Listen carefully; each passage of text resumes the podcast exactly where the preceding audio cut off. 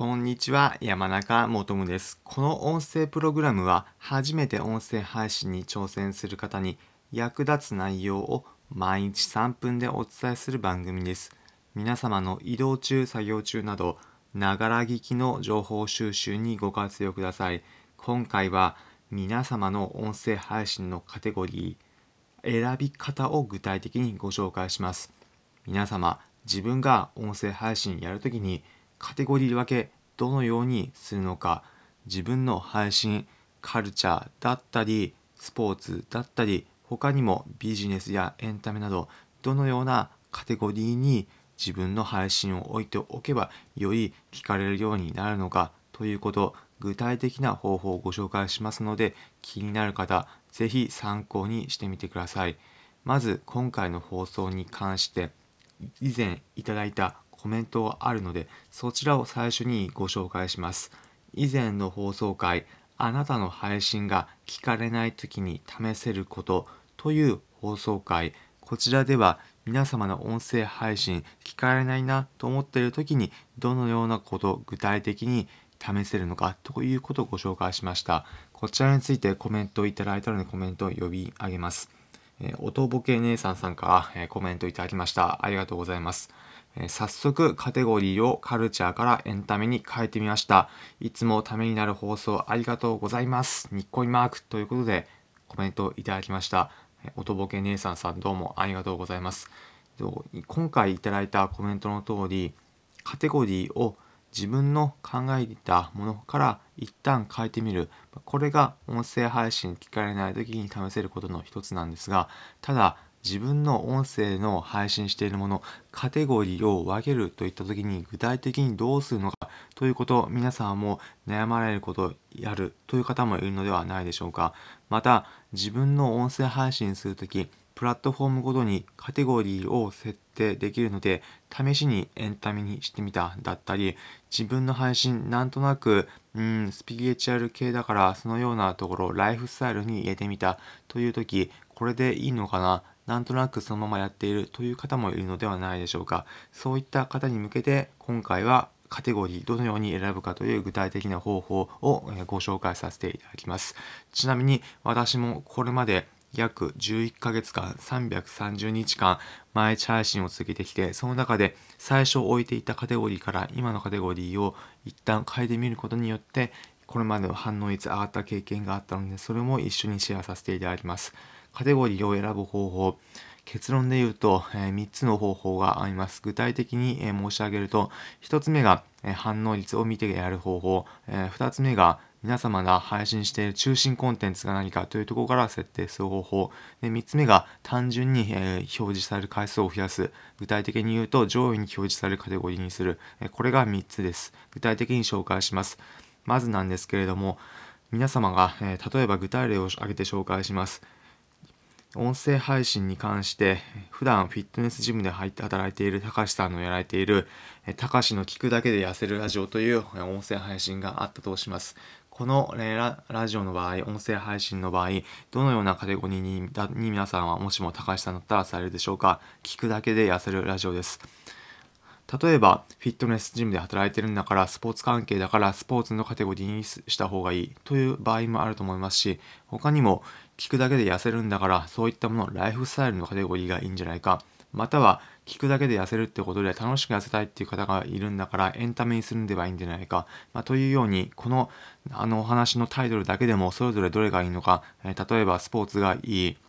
えー、ライフスタイルがいい、エンタメがいいだったり、カテゴリーいろいろとある選択肢があるかと思います。えー、じゃあどうすればいいのか、えー、まずはそれぞれに、え置いてみて、で、反応率を測定する。これが一番のまずはおすすめの方法です。まあ、例えば、最初1ヶ月間だったり1週間、ライフスタイルに設定して、次の1週間は、エンタメに設定して、その次の1週間はスポーツにする。その際、どこで、配信のコンテンツ、反応率が高いのか、ということで自分のカテゴリーどこに置くかを設定してみるということ、まあ、これが1つ目の方法です。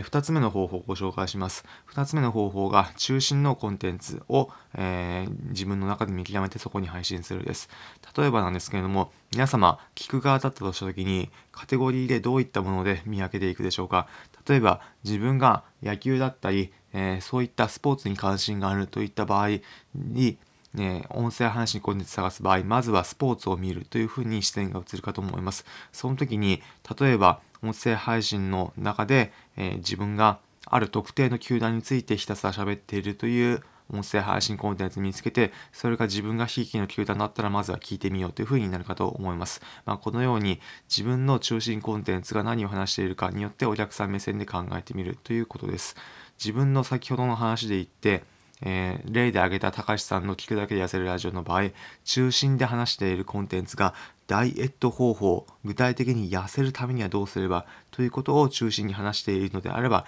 ライフスタイルが適しているかと思いますし、聞くだけで痩せるラジオということで、話していることが日々の生活を豊かにするような楽しく、えやられることを、えー、少しスポーツジムと絡めて話している内容というふうなことであればもしかしたらエンタメの方がいいかもしれません。というのも聞いている人目線でなんとなく聞いていて楽しいなリラックス代わりに聞けるっていう風な目線で配信しているコンテンツの場合だとエンタメというところのカテゴリーで探した方が聞かれるようになるからです。これが、2つ目の方法、中心コンテンツから考えるということでした。最後、3つ目、選び方としては、皆さんのコンテンツが、よく目に留まるところ、上位に表示されるかどうかということです。まあ、例えばなんですけれども、音声配信サービスのスタンド FM だと、コンテンツのカテゴリー分け、どのように分けられているか、アプリ起動して立ち上げてみると、最初に、えっと、おすすめのコンテンツだったりが 表示されるようになっています。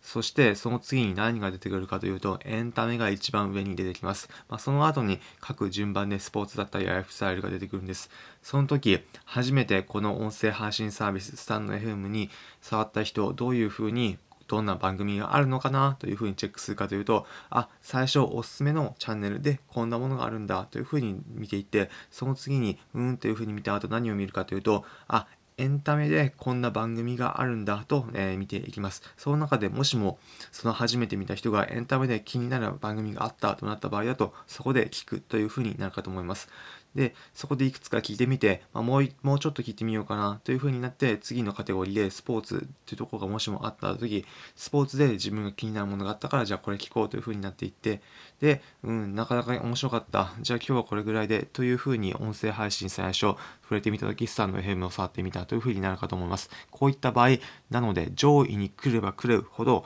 皆様、え初めての人ですね、とかに、え目に触れる機会が増えていくようになります。で、ここで言う一番下の方のカテゴリー、例えば今で言うと、まあ、ビジネスとか一番下の方のカテゴリーなんですけれども、そちらの方はね、わざわざ目が及ばないというふうにこれなるかというふうに思います。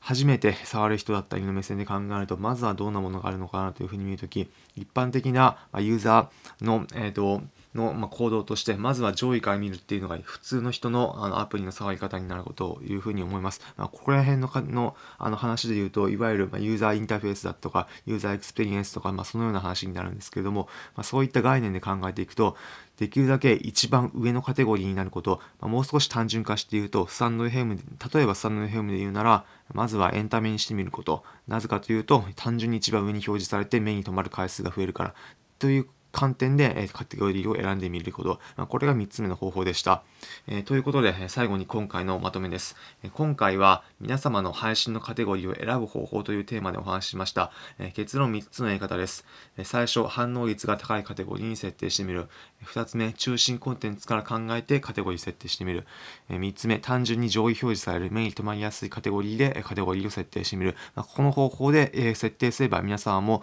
自分の配信カテゴリーを選ぶときに活用できると思います。なので皆さんも自分の配信カテゴリーどうしようかなというふうに悩んでいる際、ぜひ参考にしてみてください。ということで、今回お聴きいただきありがとうございました。この音声プログラムは、初めて音声配信挑戦する方に役立つ内容を毎日3分でお伝えする番組です。皆様の移動中、作業中など、ながら聞きの情報収集にご活用ください。コメントもお待ちしております。今回の放送を聞いて、自分のカテゴリーにもこういう風にしようと思いましたというようなコメントをお気軽にいただければ幸いです。また、音声配信どのようにやってるのかなという風に考えているような方たちに向けて、音声配信の交流の場所をご用意いたしました。